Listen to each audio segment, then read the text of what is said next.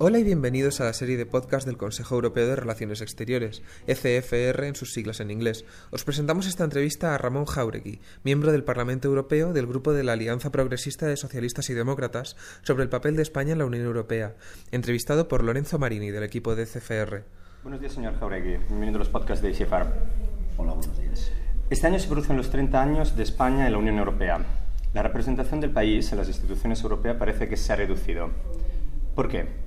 ¿Es la falta de esperanza en el proyecto europeo o es falta de oportunidad?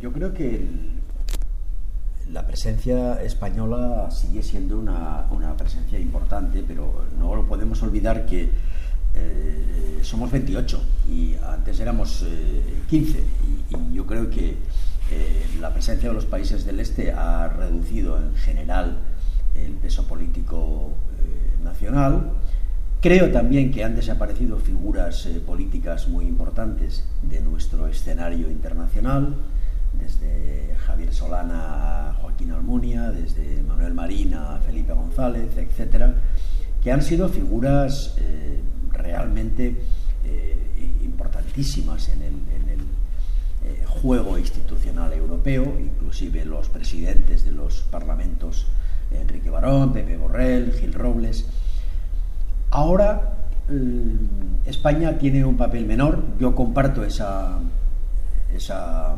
definición y también eh, me preocupa que eh, el peso de nuestros liderazgos nacionales no tiene la misma altura política internacional que tuvieron los anteriores. Creo que esto es una evidencia y en todo caso creo que es una tarea por hacer.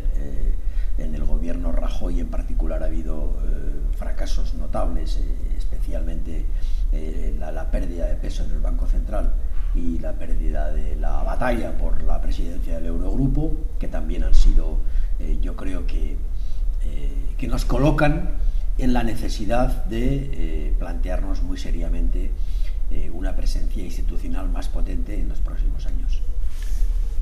Y hablando de la Unión Europea del estado de salud de la Unión Europea, nos encontramos grandes retos que tensa, que tensa la Unión entre reformar y destruir la crisis de los refugiados, el Estado Islámico, las posibles salidas del de, eh, Reino Unido o de Grecia. ¿Cómo ve el futuro de la Unión? Es muy difícil hacer un pronóstico de lo que va a ocurrir, pero probablemente estamos viviendo una paradójica eh, lucha de fuerzas antagónicas a favor de una Europa más potente de una Europa más integrada, de más Europa, de mejor Europa, por una parte, yo la llamaría la pretensión federalista europea, que tiene una agenda reivindicativa muy concreta y que surge con enorme fuerza de la crisis financiera y económica que hemos vivido en la zona euro, que surge fundamentalmente también de la propia dinámica eh, de la Unión, eh, que necesita más integración, eh, más instituciones comunes y menos eh, intergubernamentalismo, pero paralelamente se están produciendo acontecimientos que están eh, haciendo florecer los intereses nacionales y reivindicando peligrosamente una tentación ombliguista, eh, reduccionista, de creer que dentro de mi propio país las cosas pueden arreglarse al margen de Europa. Pienso que esta contradicción, que este antagonismo, tiene a la Unión Europea bloqueada. Nadie sabe muy bien hacia dónde van a ir las cosas. Me preocupa enormemente la negociación el año 2016 de un nuevo acuerdo del Reino Unido, que nos va a obligar a plantearnos si queremos una Europa con el Reino Unido a costa de tener menos Europa y de renunciar al proyecto federalista, o por el contrario, tenemos que mantener la pretensión integradora de la Unión, el avance federalista de la Unión Europea, aunque eso ponga en riesgo el referéndum británico. Ese dilema es, en mi opinión, en este momento el dilema constitucional más importante de la Unión. ¿Cuál es el encaje del Partido Socialista o de los partidos socialistas europeos dentro de la Unión Europea actual? Incluso en algunos países de la Unión Europea el Partido Socialista tiene una división interna en torno a permanecer o no dentro de la Unión. ¿Cómo entiende usted el papel del partido a nivel europeo? Bueno, yo no creo que en el seno de la izquierda política, de la izquierda socialdemócrata europea, haya ninguna duda sobre el proyecto europeo.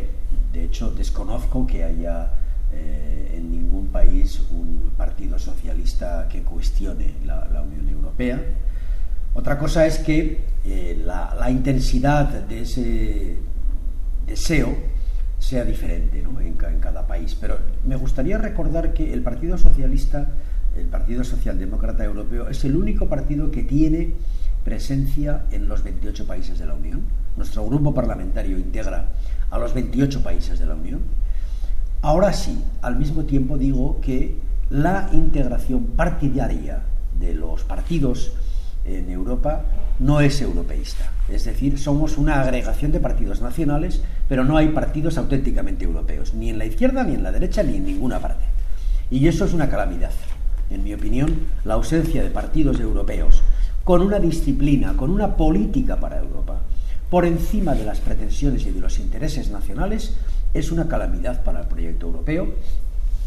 Y eso eh, creo que eh, lastra, en cierto modo, el demos europeo. Eso, eso hace difícil que eh, el proyecto federalista avance porque va en contra de una narrativa europeísta, va en contra de un relato europeísta que supere los espacios nacionales y genere, a su vez, una comunidad de intereses, de afectos, de sentimientos realmente europea. Por último, vemos que las agendas de los diferentes partidos, la política exterior, comienza a estar en primer plano.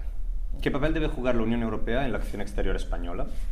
¿Y cuáles cree usted son las principales líneas a implementar por el Partido Socialista eh, Español en su política exterior? Yo diría cuatro cosas que me parecen eh, destacables a, ese respecto. La primera es que nuestra política exterior tiene que pivotar claramente en el marco de la Unión Europea y hay que construir nuestra política internacional con y en la Unión Europea. Punto número uno.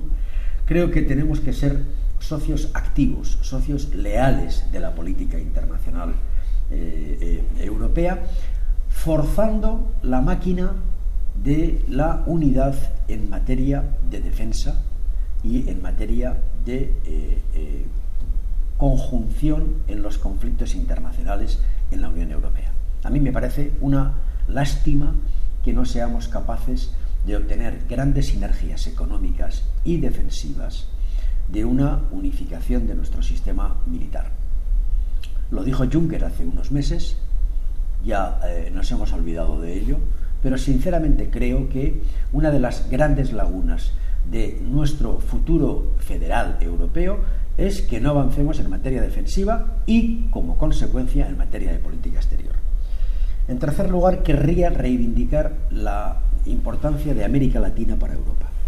Yo soy presidente de Eurolat, llevo un año en contacto con eh, los diferentes países de América Latina y no hago más que observar que América Latina está demasiado lejos de la Unión Europea, que eh, no estamos teniendo en cuenta la enorme importancia y la evolución interesantísima que está experimentando América Latina en los últimos 12 meses fundamentalmente por el proceso de paz de Colombia, por la evolución de las relaciones políticas entre Cuba y eh, Estados Unidos y, por tanto, la evolución del régimen cubano, con todo lo que significa en el marco de América Latina, por lo que significa la crisis brasileña, por lo que significa el deterioro de la democracia en Venezuela. En fin, pienso que Europa tiene que mirar mucho más a América Latina y España tiene que ser un puente clave en ese, en ese terreno. Pienso que eh, nuestra política internacional tiene que centrarse también, obviamente, en el norte de África, con todo lo que esto significa, en materia de la crisis migratoria, etc. Y por último, yo diría que una prioridad de la política internacional del PSOE tiene que ser el fortalecimiento de las mesas supranacionales, es decir, la necesidad de hacer fuerte la gobernación democrática del mundo. Pienso que esta es otra de las tareas pendientes de la izquierda internacional y me gustaría que el PSOE y la socialdemocracia europea estuvieran al frente de esa, de esa reivindicación. Muchísimas gracias, señor Jauregui. Gracias por estar con nosotros. A ustedes, muchas gracias. Escuchábamos a Ramón Jauregui, entrevistado por Lorenzo Marini. No te pierdas otras opiniones y análisis de nuestros expertos en la web ecfr.eu y en nuestro blog ecfr.eu barra Madrid. También puedes seguirnos en Twitter y en Facebook. Muchas gracias y hasta la próxima.